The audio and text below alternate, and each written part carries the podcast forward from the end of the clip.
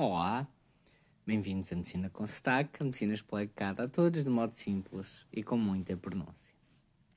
Hoje o tema é fumar e, como muitas vezes estes temas aparecem com contextos próprios. E neste caso foi uma pessoa, um ouvinte, que me enviou um comentário que posso dizer que era mais ou menos assim. Um, estas novas leis de, de fumar do governo, para quem não, não tem visto a, as notícias, o governo quer eh, impor umas novas leis de tabaco, no fundo mais restritivas, ou seja, promovendo a dificuldade em se fumar, sobretudo em locais que incomodem outras pessoas, como por exemplo esplanadas, estabelecimentos fechados e até o acesso ao tabaco.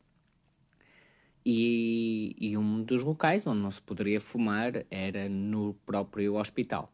Só para vos dar um contexto, há uma área, há, vamos chamar assim, à porta do hospital, que até muitas vezes está delimitada, penso eu que é de 5 metros, onde não se pode fumar atualmente, mas se forem, a, por exemplo, basta irem ao hospital de Vila Franca de Xira e está toda a gente lá a fumar, inclusive dentro dessa área. Portanto, medidas por si só não servem de nada. Da mesma maneira que duvido que tenha havido alguma multa até hoje por pessoas deitarem beatas no chão, que nós sabemos que é proibido e ilegal. Mas continuando, a pessoa disse num comentário alguma coisa como: Ah, é preciso haver espaço para as pessoas fumarem. Por exemplo, os médicos, que sobretudo que trabalham na urgência, aquilo é muito estressante e, como tal, seria até bom terem local para fumar. Bem, eu vou aproveitar isto e vou começar para responder esta pergunta. É assim, se a pessoa não tem os skills para aquele trabalho, então não deve estar naquele trabalho. Da mesma maneira que se eu for um reparador de barragens que trabalha embaixo d'água durante 10 horas seguidas, que existem pessoas que fazem estes trabalhos de manutenção das barragens que estão debaixo d'água, esta pessoa não pode fumar, ou pelo menos durante aquelas 10 horas, não pode fumar. Aí é que não, não adianta, não é? Portanto, um cirurgião, um anestesista, um médico de urgência é a mesma coisa. Se tem uma dependência que não lhe permite exercer a profissão, ou seja, se não consegue, durante o seu horário de trabalho, não fumar, então, se calhar está na profissão errada. Da mesma maneira que um astronauta não é? O astronauta agora vamos criar na estação espacial um local próprio para ele fumar. Eu nem sei, sinceramente, se é possível fumar no espaço, mas pronto. Portanto, eh, da mesma maneira, um piloto de avião, não é? De longo curso. Só tem que fazer um voo de imensas horas e, nos aviões não é permitido fumar. Então, não há outra hipótese. Portanto, para mim, para os médicos, é exatamente a mesma coisa. E quanto à desculpa de ser estressante, eu, isso para mim é independente do tipo de. Ou seja, o vício de fumar é, independentemente, é independente do stress. Acredito que quem fume, em momentos de maior stress, fique com mais necessidade de fumar, mas vejamos, não faltam é pessoas sujeitas a stress enormes. Voltamos à mesma história: pilotos, médicos, uh, astronautas que têm stress e não fumam, por exemplo no meu caso, trabalho na emergência, quer nas viaturas médicas, quer em salas de emergência, quer em uh, helicópteros, quer em anestesia. É sempre momentos muito estressantes. Inclusive, posso dizer que num dos hospitais onde eu trabalho durante a noite sou o responsável máximo. E como é um hospital, vamos chamar assim, periférico, não há tipo ninguém para pedir ajuda. Por exemplo, é um hospital que não tem obstetras, nem nada de obstetrícia, nem de pediatria. Mas é um hospital do SNS com porta aberta. Portanto, uma grávida, se lhe apetecer, pode dirigir-se para lá e é admitida porque estamos no SNS e eu tenho que me desenrascar, ou como se diz na minha terra, desemerdar. Portanto, um ambiente mais estressante do que aparecerem vidas humanas num contexto extremamente imprevisível Acho que quase que não existe. E portanto, eu não fumo, não tenho qualquer tipo de vício ou dependência e acho que isso é bom para o, o meu trabalho. Portanto, essa parte acho que está respondida. Para mim, não faz qualquer sentido uh, criar salas ou assim para fumar só porque o, o trabalho é estressante e a pessoa pode precisar de fumar. Para mim. Mas já que estamos a falar de fumar, vamos tentar abordar o, isto em diferentes contextos.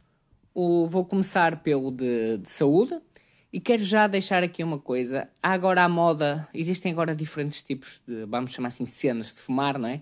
Existem aqueles fuminhos, o vaping, que muita gente agora tem fumado isso. Ah, não tem nicotina, é só. Pessoal, ainda há pouco tempo, na Austrália, aconteceu de haver um transplante pulmonar por causa do vaping. O vaping não está estudado, as consequências não estão estudadas e tem aparecido casos de pessoas extremamente jovens, estamos a falar de 16, 18 anos, com doenças pulmonares fulminantes a morrer ou a precisar de transplante por causa desses vapings, desses cigarros eletrónicos que não têm nicotina e que na cabeça de algumas pessoas não faz mal nenhum.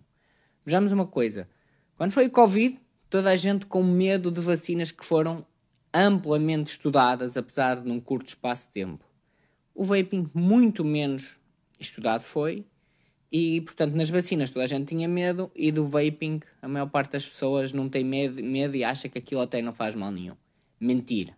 Não se esqueçam, quando o cigarro apareceu, até chegou a ser prescrito por alguns médicos. Não se esqueçam que a indústria tabaqueira muitas vezes sabia que aquilo fazia mal e escondeu e aproveitou para esconder. Durante muito tempo achava-se que o cigarro não fazia mal Portanto, sempre que uma coisa é nova, sempre que não tem uma ciência sólida e às vezes até alguns anos de experiência, não me venham com isso. E inalar esses, vamos chamar assim, fuminhos ou vapores, bem, não parece já que seja, não é? Estamos a meter coisas extrínsecas com componentes químicos que desconhecemos nos nossos pulmões. E que nós sabemos, quando metemos uma coisa nos pulmões, os pulmões têm uns alvéolos, portanto, entra diretamente para o sangue, sem grandes, vamos chamar assim, filtros. Isto foi um à parte, só o vaping. Então agora vamos falar na componente de saúde de fumar. Então vamos ver. Fumar é a causa principal de mortes preveníveis. Ou seja, se há coisa que se poderia e deveria acabar era com fumar. Porque a nível de mortes que dê para prevenir, e realmente são essas as que importam, porque as que não se consegue prevenir não há nada a fazer, mas nas que se consegue prevenir, o tabaco é a causa, causa principal. Portanto, mata mais ou menos 8 milhões de pessoas todos os anos, o tabaco, que é mais do que a causa do HIV, ou SIDA, da tuberculose e da malária juntos. Está bem? Portanto, uau. Mas não há nada que contribua mais, na generalidade, para os cancros que fumar. Cancros dos pulmões, da boca, da garganta, do esófago, da bexiga, do rim, do pâncreas. Para terem uma ideia, e vocês isto eu imagino que sabem, 85% dos cancros do pulmão são de causa de fumar. Mas aproveito, ainda há pouco tempo te fiz uma cirurgia por causa de um, de um tumor da base da língua. Vejam, uh, vejam se quiserem ver, e estes tumores, a maior parte deles é por fumar. Vejam como é que é os últimos anos ou meses de vida destas pessoas com um cancro ali que não conseguem engolir, não conseguem respirar, uma morte totalmente uh, em agonia. Portanto, se quiserem, pesquisem sobre cancros, normalmente da, da base da língua ou na zona da garganta. Mas nós já sabemos que o cancro afeta, magoa imenso os nossos pulmões. Sabemos que é das causas principais da doença respiratória, neste caso, por exemplo, a DPOC, doença pulmonar obstrutiva crónica, e que isto tem um impacto também brutal na qualidade da nossa vida, ou seja, a pessoa é como se tivesse menos pulmões, os pulmões estão a morrer. Mas mais, vamos às mortes cardiovasculares, que é em Portugal a maior causa de morte. O tabaco é das coisas que mais. Não, eu acho que é mesmo uh, o ato ou a atitude que mais aumenta o risco de, de morte por uh, doença cardíaca e por infarto e até AVC. Porque o tabaco vai destruir os nossos vasos sanguíneos, vai aumentar a nossa tensão arterial, vai aumentar a aterosclerose, ou seja, que é depósitos tipo de, de gordura nas nossas artérias, e tudo isto faz com que o sangue passe menos e com mais, mais pressão, e tudo isto contribui para morrermos com problemas, vamos chamar assim, do coração, infartos, AVCs. Mas, uh, aliás, para quem tiver dúvidas acho, sobre o tabaco poder fazer mal ou quão mal é que faz, então, quando tiverem alguma companheira que esteja grávida, incentivem-na a fumar a gravidez toda, porque já agora, se não faz assim tão mal, porque não, não é? Uh, já sabemos depois também que há há imensos efeitos que vocês até inclusive veem nas, nos maços de, de cigarros, reduz a, a, fertilidade, quer do homem, ou seja, o, o esperma acaba por ter menos espermatozoides e mais lentos. Nas mulheres aumenta mais o aborto e aumenta também a infertilidade. Já sabemos também que fumar o custo é muito, a maior parte das pessoas, eu acho, do que acho, não, da minha experiência, fuma cerca de um maço por dia. Eu não sei quanto é que está um maço, mas deve estar mais ou menos a 5 euros. Portanto, ao final de um ano são 2 mil euros. Se fumar dos 15, 25, 35, 45, 55, 65, portanto, durante 50 anos, portanto, temos aqui 100 mil euros gastos um, só para fumar. Portanto, uma coisa que nem sequer contribui para a nossa, a nossa saúde. Portanto, 100 mil euros que poderiam ser, ao contrário, gastos em, em saúde ou em coisas realmente que nos aumentam a, a felicidade. Sabemos também que fumar cria uma, uma dependência enorme e existem fatores genéticos relacionados com a nossa, vamos chamar assim, capacidade de ficar dependentes de tabaco. Portanto, regra número um é nem experimentar, porque há pessoas que infelizmente têm uma carga genética que ficam facilmente dependentes do tabaco. E também não esquecer que as grandes tabaqueiras, Philip Morris e etc., fazem tudo o que podem a nível de publicidade, a nível de compostos químicos, para criar esta dependência. E mais, vamos então agora falar de os fumadores passivos, não é? Porque a saúde não é só de quem fuma, são também nos outros. Portanto, os fumadores passivos têm também maior risco de cancro. Portanto, quem está ao vosso lado, as pessoas que vocês mais amam na vida, os vossos filhos, a vossa mulher ou quem quer que seja, vocês estão a proporcionar-lhes cancro. Coisa bonita para se dar a quem, a quem se gosta. Uh, sobretudo cancro do pulmão, mas também cancro da mama, uh, cancro da, das zonas nasais e de garganta. Também faz isto tudo nos fumadores passivos agora. Problemas respiratórios, sobretudo nas crianças, pode piorar a asma, bronquite, pneumonia, etc. Efeitos cardiovasculares também, porque na verdade um fumador passivo é um fumador, só que em vez de fumar um maço por dia, fuma menos. Portanto, também tem aumento do risco de infarto, de AVC. Crianças também. As crianças estão particularmente vulneráveis, têm aumento da morte, ou seja, de um síndrome que é o síndrome da morte súbita infantil, aumento de doenças, infecções respiratórias e depois levar a problemas respiratórios de longo prazo. Pronto, como se já. Acho que isto aqui. Hum, vocês já perceberam o quão mau é isto da parte da, da saúde. Portanto, vamos agora aos outros componentes que eu acho que foi isso que realmente uh, criou, vamos chamar assim, as pessoas ficaram muito, hum, como é que eu ia dizer, com muitos problemas por causa da lei. Basicamente, na Austrália, por exemplo, já é proibido fumar a quem tenha, um, ou seja, quem nasceu depois de uma certa data, por exemplo, quem tem agora 16 ou 18, nunca vai poder fumar na vida, é ilegal. E acho que essa medida é ótima. É minha, isto é uma, uma opinião minha, porque fumar não tem nada de bom.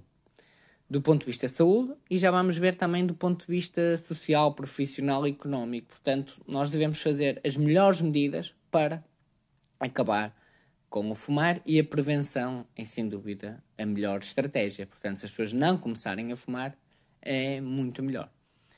Uh, sobre, vamos ver aqui já a parte do ponto de vista económico. Uh, fumadores, portanto, o, o Estado arrecada mais ou menos 1,5 mil milhões de euros com impostos dos fumadores. Mas gasta, no mínimo, 2 mil milhões. Portanto, estamos a falar em 0,5 mil milhões, seja 500 milhões de déficit todos os anos. Portanto, 500 milhões todos os anos de déficit para o Estado. Então, porquê? Ele ganha com os impostos na venda de, de tabaco, mas perde com doenças, certo? Estadias hospitalares. E quando eu vos digo aqui os 2 mil milhões anuais que o Estado gasta, eu já nem estou a falar em gastos muito indiretos, como por exemplo gastos com consultas de cessação tabágica que o SNS oferece, com medicamentos para cessação tabágica. Não estou a contar, por exemplo, perdas de produtividade laboral pelo tempo que as pessoas passam a fumar, não estamos a contar pela quantidade brutal de incêndios causados por fumadores que deixam o cigarro. Não estou a contar sequer com a poluição que as beatas causam. Portanto, estou a dizer que há este déficit de 500 milhões anuais só da parte mais básica de o que é que recebe com impostos e o que é que gasta diretamente só com estes problemas de saúde. Portanto, do ponto de vista económico, isto é um negócio horrível para o nosso país. E, por exemplo, nem estou a contar, por exemplo, imaginem, o fumador morre de cancro do pulmão e a família fica devastada, fica de baixa, se calhar nunca mais consegue ultrapassar aquela morte, se calhar vai reformar-se mais cedo, etc. Não estamos a contar com isso, estamos a, a contar apenas custos diretos. Do ponto de vista social, Hum, agora, isto aqui já é mais difícil e sai um bocado do contexto do nosso podcast enquanto saúde, mas o que vos vou dizer é uma opinião. É assim, a nossa Constituição, não é? é no fundo, a Constituição é a lei das leis, diz que temos direito à, à saúde, mas também fala em que nós devemos promover essa saúde. E, portanto, se por um lado o direito à saúde é o Estado, por exemplo, ajudar-nos a deixar de fumar, isto no contexto que algumas consultas de sessão tabágica estão atrasadas. Também não esquecer que quem começou a fumar fomos nós e que nós temos obrigação da Constituição de promovermos e de cuidarmos da nossa saúde. Portanto, uh, o que vi aqui mais de social é que quase que estavam a dizer que o Estado estava a ser ditatorial por uh, proibir de fumar em alguns locais. Eu não partilho nada desta. Bom, isto é, no mínimo, uma opinião. Não partilho nada disto, porque fumar faz mal, já vimos, do ponto de vista de saúde, do ponto de vista económico, uh, não traz benefícios nenhums e, portanto, não é um direito. Sobretudo porque a, onde o Estado está a intervir, reparem, não é um direito de ninguém ter acesso a cigarros numa estação de serviço ou num café. Não, isto, quando alguém acha que isto é um direito, não é? O direito de se vender de cigarro onde se, uh, onde se quer, uma coisa que já percebemos que é economicamente, a nível de saúde, mau, isto não faz assim muito sentido, está bem? Portanto, continuando neste componente social, a, a, liberdade não é a liberdade de eu fazer exatamente o que quero e me apetece. Portanto, se eu estou num espaço, nem que seja num espaço ao ar livre, em que eu fumar, o meu fumo está para ir para outras pessoas, eu estou a ser responsável por prejudicar aquela pessoa. A pessoa vai deixar de desfrutar do ambiente onde está, a pessoa vai deixar, vai poder ter problemas de saúde à conta daquele fumo que está a respirar. Uh, a pessoa está, vamos chamar assim, a levar, não é? com, indiretamente pode ser quase como estar a levar estalos. Uh, só que é fumo. E eu vou dizer, não sei o que é que me chateia mais, levar fumo ou estalos. Pá, pelo menos estalos, não vi ainda grande associação entre estalos e ter cancro. De fumo já vi. Portanto, eu não partilho nada da opinião que eu não acho que se deva poder fumar em qualquer sítio que possa interferir com outra pessoa. Portanto, fumar num espaço onde existam pessoas que possam apanhar para o fumo, para mim deve ser proibido. E vender uh, tabaco, para mim deve ser o mínimo dos mínimos possíveis para desincentivar a que as pessoas fumem. Se a pessoa está na autoestrada Porto-Lisboa e até tem uma hora de chegada e não quer parar muito tempo, ou etc. E não há cigarro na. Não há cigarros nas estações de serviço, melhor. Provavelmente vai a seguir conduzir e não vai fumar e não vai estragar o seu ambiente. Já para não falar que não vai, se calhar, incumprir num, no código da estrada ao conduzir enquanto fuma. Portanto, é, pode ser um bom desincentivo a fumar. Mas pronto, uh, continuando aí dessa, nessa parte social, já sabem, já perceberam a minha, a minha opinião. Portanto, eu acho que faz todo sentido o governo ter leis cada vez mais restritivas. A única, vamos chamar assim, componente que eu não falei aqui é componente política. Porque nós sabemos que medidas políticas são diferentes de se fazer o que é correto e até o melhor para o país. E nós sabemos isso, sobretudo da maneira que, que os partidos procuram votos. E como posso dizer que em Portugal 2 milhões de pessoas fumam, isto pode ser um bom eleitorado. Isto para vos dizer o quê? Já vi notícias, são apenas notícias, que o governo é, vai andar um bocado para trás na, nas leis. Ou seja, o governo queria ser mais ambicioso, e no meu sentido ótimo, mas depois ouviu a opinião pública e estes 2 milhões de pessoas que estão contra a manifestar-se de modo muito agressivo e teve medo de perder votos e perder, vamos chamar assim, a amizade deste eleitorado. E isto é uma das coisas, infelizmente, más nas nossas sociedades, é que muitas vezes, e quase sempre, não é? Os governos fazem ali um balanço entre fazer aquilo que é correto, correto, eticamente correto, e aquilo também que lhes dá votos, fazer uh, propaganda eleitoral. E é nessa parte que, que eu lamento que este governo venha, venha andar para trás na medida que anunciou, mas pronto, olha, infelizmente eu preferia que desse um passo, mas vai, ou seja, um passo grande, um salto, como dizia o Armstrong quando chegou à Lua, em vez de dar um salto, vai dar apenas um passo ou vai gatinhar um bocadinho. Mas pronto, olhem, uh, vendo o copo d'água, ao menos andou qualquer coisa para a frente nesta lei. E pronto, foi assim este episódio de Medicina com Sotaque. Obrigado.